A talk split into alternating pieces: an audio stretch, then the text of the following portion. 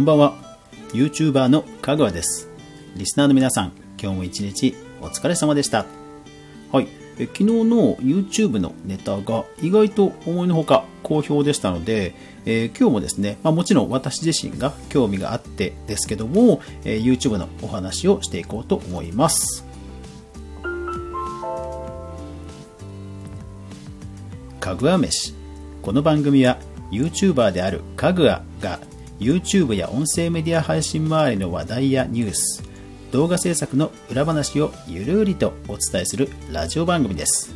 全19アプリで好評配信中。お好みのアプリでぜひフォローいいねクリップ拡散よろしくお願いします。はい。さて、えーと、昨日、えー、YouTube のね初の投稿動画って話をしましたけどもまあ世の中で一方で YouTube がじゃあ今度はどう特に日本でね、えどう受け入れられてるのかっていうのをちょっと知ってみ、知りたくて、えこちらのサイトを見てみました。えはてなブックマークというサイトがあるんですね。これあの、パソコンの世界で、えー、かなり昔から有名なサイトで、まあ、今ですとツイッターでほら、リツイートとか、ファボとか、で人気投票っぽく、ね、なるじゃないですか。でも、それが、ツイッターが出る前は、あの、ウェブサイトでウェブサイトの人気投票をするみたいな、そういう、あの、うん、あの流れがあって、その、まあ、みんながこれいいよってお勧めする投稿サイトの、まあ、草分けがこのハテナブックマークというサイトです。ですから、ここで、えー、まあ、当時話題になっていたというものを、まあ、辿れるかなと思って見てみました。えー、やり方はこうです。えー、みんながこれがいいよってお勧めしたサイトやニュース記事や、えー、ブックマークなどが、えー、みんながさらにいいねすることがあるんですね。でそういうのをブックマークって言います。で、えー、500ユーザー以上をブックマークされたタイトルに YouTube と入ってるものを検索しました。えー、全期間で115件ありますね。まあ、500ですから、とにかく相当当時話題になったと言っても過言ではありません。で、えー、古い順に並べ替えてみましたんで、早速見てみましょうね。うんとまず一番最初は当然、えー、YouTube そのものですよね。すごい。9265ユーザーだ。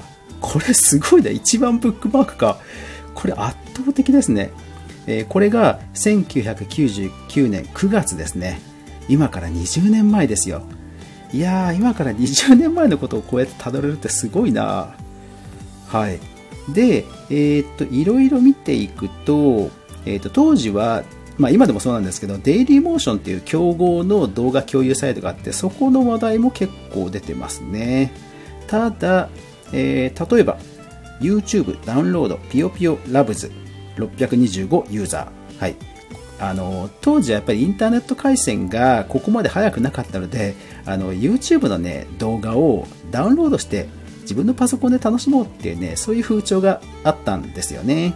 えー、ですからギガ人511ユーザーで、えー、YouTube のムービーをダウンロードして MPEG に変換とかね。うん。えー、っと、ワンクリックで YouTube の動画を iTunes にダウンロードする iTube？うん。はい。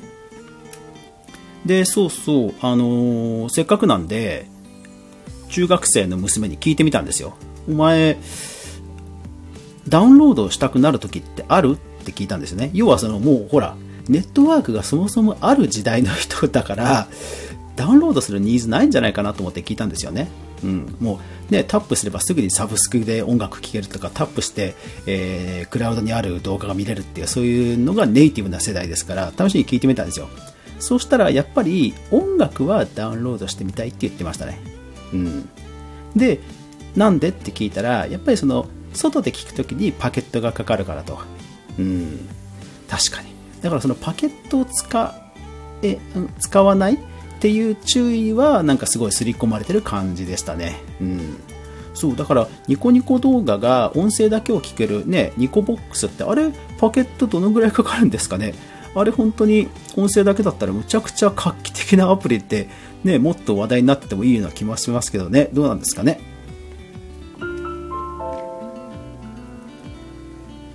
はい。で、結構ね、ダウンロードとか、そういうね、裏技系がね、なんかね、多いんですよね。なんか、今で言う炎上とか、著作権どうのこうのっていうのはなくて、どっちかっていうと、そういうわちゃわちゃしたものが、おこんなのすげえぜっていうのが、にときめいてた時代ですね。なんかその、YouTube の、えー、なんか政見放送とか、あとは、えー、っと、なんか番組、具体的な動画自体もたくさんピックアップされてるんですけど、試しにクリックしてみたら、やっぱり削除されてるんですよね。だから多分当時、違法でアップロードされたけど話題になった動画だったんでしょうね。うん。まあ、タイトルで検索すると、似たようなアップロードが見られるんで分かったりしますけど、はい。で、えー、2013年、少し時が経つと、あー、でもやっぱりまだダウンロード系だな。でもじゃ、徐々にあれですね、動画自体がそもそも出てる、出てきてますね。例えば、不可思議の数え方、お姉さんと一緒。へー。それから、喉越し、カンフースター編。小田急の列車に雷が直撃した瞬間を捉えた映像。あー。これね、もう今となっては、ね、ツイッターの動画で拡散するっていうあれですよね。うわ、時代を感じるなね、ツイッターもね、結局2分ちょっとね、動画見れますからね。小学校の朝礼がすごすぎる。ああ、この動画も多分ね、普通にツイッターで拡散しそうなネタですね、もうね。ね、だからその、YouTube の位置づけが本当変わりましたよね。うん。えー、っと、で、だいぶ近づいてきたかな？えー、2014年。あ、そうか。もうだから2000年、2010年後半になってくると、そもそも YouTube のほにゃららが話題になる。まあ、ものすごく話題になるってことはだいぶ減ってくるんだな。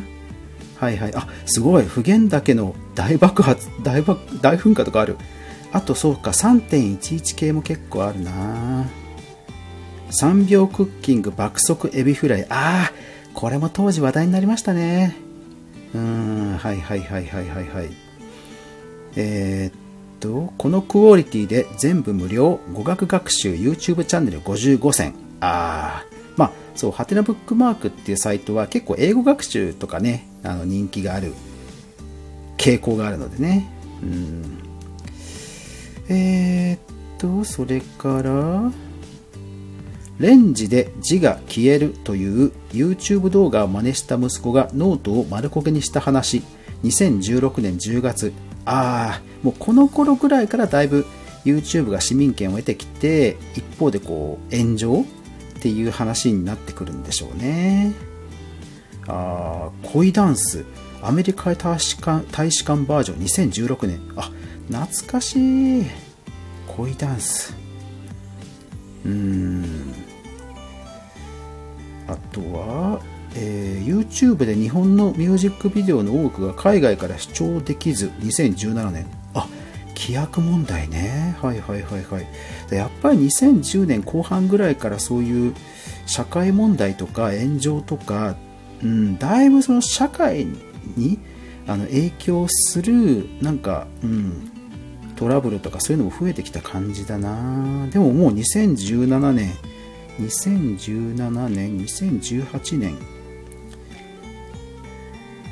YouTube スキップ不可の動画広告を全パートナーに開放へ。あ2018年ね。だからこの頃からもうあれですよ。もう YouTube スターダムでの話ですよ。そうかスキップ不可の動画広告でもうガンガン儲かるようになっていったんですよね結局ね。そうそうそう。ただねそれを結局ねお子さんたちに見せていたって話ですよね。うんなるほどで2019年えー、YouTube で500万回再生された腹筋割るトレーニングを1ヶ月続けてみた結果がやばいっていう動画が今ありそうですよね あとインスタとかでこういうダイエット系とかチャレンジ系って流行りそうですよね。うん。えー、責任持った発言が大事と話す中田敦彦 YouTube でフェイクを流す問題。2020年。ああ、なるほどね。はいはいはい。だから、もうだいぶその YouTube で流すコンテンツは、ある程度のなんかボリュームを、うん、要求されてきてるなっていうか流れを、うん、やっぱり感じますね。はい、皆さんもどんな、えー YouTube 関連で思い出深い出来事があったでしょうか、えーっとやっぱり最近だとダイヤモンド・プリンセスの動画もなんかピックアップされてますねそうそうそうだから前もね YouTube ニュースまとめの回で話しましたけどやっぱり YouTube ジャーナリズム多分これから日本で根付くんじゃないかなっていう気が本当しますね。うん、でまして今、ね、はやあのブレイクしてヒカルさんなんかもね敵屋で、えー本当にこれ当たるのみたいなあれもねある意味こうね摘発動画ですもんね。だからそのやっぱり YouTube ジャーナリズムが逆に言うと増えてくる芸能人さんに勝つための一つの戦術になって、まあ、注目されていくのかなって気はしますね。うん。やっぱりジャーナリズムってね、運もあるから、ね、結局目の前に自分だけがあのリークできる、あの、ね、すごいネタが手に入ったら、もうそれだけでバズりますもんね。うん。そこは運がすごく、あの、関わる要素だから、芸能人さんっていうことはあんまり関係ないですからね。うん。あと芸能人さんとって言いづらいニュースってもありますからね、きっとね。はい。いやー、これは面白いな。ちょっと定期的に見てみようかな。はい。というわけで今日も最後まで聞いていただきありがとうございました。やまない雨はない。明日が皆さんにとって良い一日でありますように。おやすみなさい。